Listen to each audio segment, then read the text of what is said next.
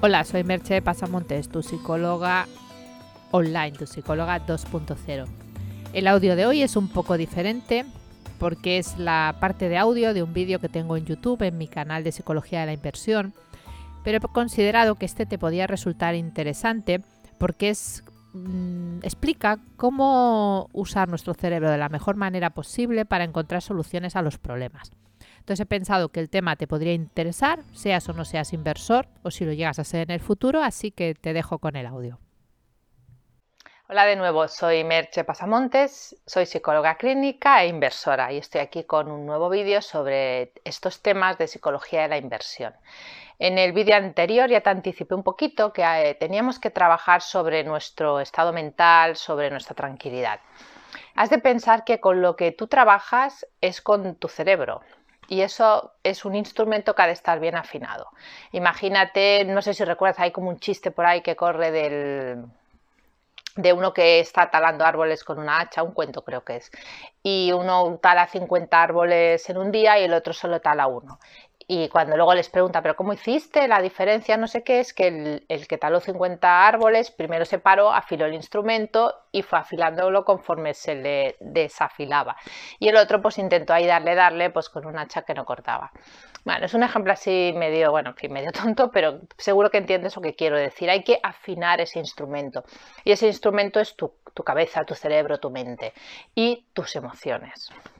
Entonces, para afinar el instrumento vamos a utilizar un repertorio de técnicas amplia.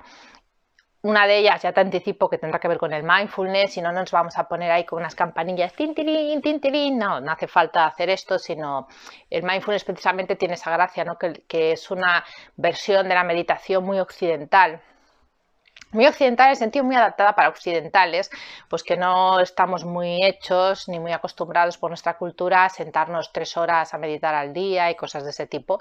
Y de eso te hablaré más, eh, en, yo creo que en, el próximo vídeo. Pero hoy quiero hablarte de una parte mucho más sencilla, pero que si lo aplicas te puede suponer una diferencia mm, espectacular. Así que voy a empezar a hablarte de esto. Eh, vamos a intentar simplificarlo porque si no es que este vídeo va a ser, va a ser de media hora y me vas a querer matar. Entonces, eh, para simplificar vamos a decir que tu cerebro trabaja en dos modos básicos. Uno será estoy despierto y otro estoy dormido.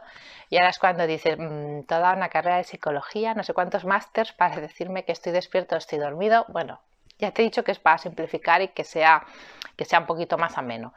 Entonces vamos al modo en cuando estás despierto. Cuando estás despierto, también tenemos dos modos. Hay un modo que es cuando estás concentrado en una tarea, por ejemplo, tratando de resolver un problema o mirando ese gráfico y buscando soportes, resistencias allá, muy, muy concentrado. Ese es un modo que le llamaremos como del cerebro en actividad. Y luego está ese otro modo en el que por ejemplo, estás dando un paseo y estás ahí sin pensar nada en concreto, ¿no? Pues paseando, te viene una idea, te viene otra idea, te acuerdas de algo, pero no estás planificando, no estás haciendo nada en concreto, sino que estás, eso que decimos vulgarmente, pajareando, ¿no? Entonces, la primera pregunta que te lanzo es, ¿en cuál de los dos modos, en ese en que estás concentrado en una tarea o en ese en el que estás pajareando, crees que tu cerebro está gastando más energía? música de concurso, tic-tac, tic-tac, tic-tac, tic-tac. Imagínatela, yo no la sé hacer, pero imagínatela. Supongo que ya te imaginas que es una pregunta capciosa y que la respuesta es que tu cerebro, aunque intuitivamente creamos que no, está gastando mucha más energía cuando está en ese modo reposo, pajareo, etcétera.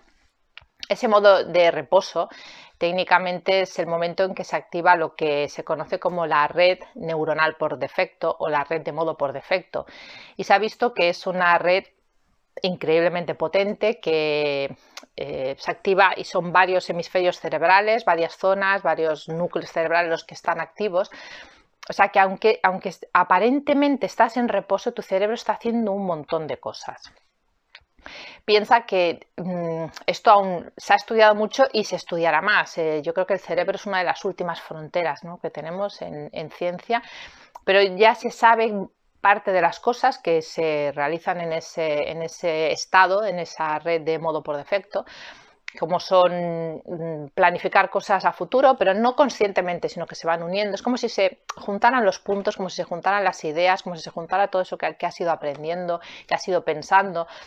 Se, conectan ideas, se, se tienen pensamientos creativos, vienen soluciones a problemas. Por lo tanto, es, es muy, muy, muy importante que seamos capaces de activar ese modo. Porque nosotros como occidentales, y si estamos en estos mundos de la inversión, que hay tantísimos y tantísimos datos para analizar, estamos muy hechos y muy acostumbrados a estar ahí como en, el análisis, ¿no? Y en coger datos, analizar, pensar, pensar, pensar, pensar, pensar. Y te vuelvo a hacer otra pregunta. ¿En qué situaciones tú estabas ahí pensando ahí concentradamente y no había modo, o sea, es que no, no, veías la respuesta a eso que estabas pensando, ¿no? Entonces, ¿en qué situaciones de repente te ha parecido una, una respuesta sin que aparentemente la buscaras? Piensa alguna. Mm, te doy ejemplos que a lo mejor te ha pasado. Te has ido a ducharte y mientras estabas duchando has dicho, ostras, ya tengo la respuesta a eso o te has ido a dar un paseo y ¡pam! ha aparecido la respuesta. O estabas, yo qué sé, comiendo una cena con amigos, cuando aún podíamos hacer cenas con amigos, estabas ahí en una cena y de golpe alguien dijo algo y ¡pum! te apareció la respuesta. Bueno, pues cuando eso sucede es porque en ese lapso entre que tú dejaste de buscar la respuesta y apareció la respuesta, se ha activado esa red de modo por defecto. Entonces, lo que yo quiero en el vídeo de hoy es que detectes en qué momentos estás ya en ese momento de bloqueo en el que no vas a poder seguir, a ver, no vas a poder, en que no te conviene seguir pensando porque estás perdiendo el tiempo, porque te estás haciendo ahí bola y no vas a encontrar una respuesta buena o no va a ser todo lo buena que, que debería y cómo puedes hacer ese switch y pasar a la red de modo por defecto. Voy a ponerte un ejemplo así bastante clásico de cómo funciona eh, esa red y de, cómo se resuelven los problemas. Seguro que has visto alguna película o serie de, o de Sherlock Holmes o inspiradas en el modelo de Sherlock Holmes. Hay un montón. La típica de Sherlock Holmes en sí misma, como Elementary o el Doctor House, que aunque a lo mejor a primera vista parezca una serie de médicos, en realidad tiene la misma estructura que cualquier episodio eh, o libro sobre Sherlock Holmes. Y siempre funciona de la siguiente manera. Se recogen, a ver, obviamente el protagonista es un superdotado, yo doy por hecho que todos lo sois, o sea que eso no es problema. El protagonista recoge datos, tiene un ayudante que le va apuntando también algunos datos interesantes. Eh, llega una primera solución y esa solución luego, mm, wrong, esa solución no era la buena. Entonces, incluso se queda ahí dándole vueltinas de mm, esta solución va a ser que no era la buena. Y entonces, en algún momento en que está haciendo cualquier otra cosa, sale esa escena típica en que se le ve la cara como de pum, que parece que falta la bombilla de idea y le aparece la solución al, problema ese, mm, bueno, lo que sea, si es una serie pues, de detectives, será pues al, caso que están resolviendo y si es en el caso de un médico, pues al paciente, cuál era la enfermedad, qué es lo que no habían visto, etcétera. Esa estructura es un poco la que, la que te estoy contando, ¿no? O sea, tú primero recoges datos, porque claro, sin datos sobre qué vamos a intuir, ¿no? O sea, sobre mm, el sexo de los ángeles sería un poco extraño, ¿no? recogemos datos y después dejamos que esos ratos, hay ratos, datos reposen para que emerja la respuesta. La primera clave es cuándo hay que dejar que esos datos reposen o que ese pensamiento o ese cálculo repose. Tienes que aprender a detectarlo un momento en el que es importante dejarlo es cuando tú sientes claramente que estás bloqueado.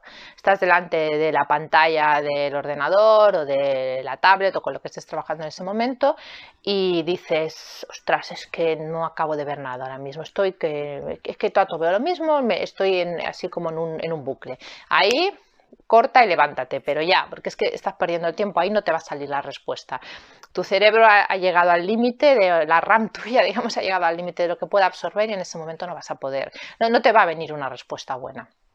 También puede ser que no hayas llegado a ese punto pero que empieces a notarte como que vas lento, ¿sabes? Como que eh, estás enlentecido, que no acaban de venirte buenas ideas, de, que, te está costando, que dices, a ver, normalmente yo esto lo hago en 5 minutos, en 10, en una hora, lo que sea, y es que llevo el doble de tiempo y no acaba de fluir. también en ese momento has saturado la capacidad del sistema y también levántate y a otra cosa. Y yo ya aquí doblo la apuesta, ¿eh? incluso ya has llegado a una solución, pero tienes alguna cosita ahí dentro que te dice que podría ser una solución mejor. De nuevo, corta ahí y levántate. Y ahora vamos con qué cosas puedes hacer para eh, activar ese otro modo cuando sientas que hay una de estas situaciones que está sucediendo. Vamos ahora con ese abanico o esa caja de herramientas de posibilidades de cómo puedes hacer para que se active ese otro modo.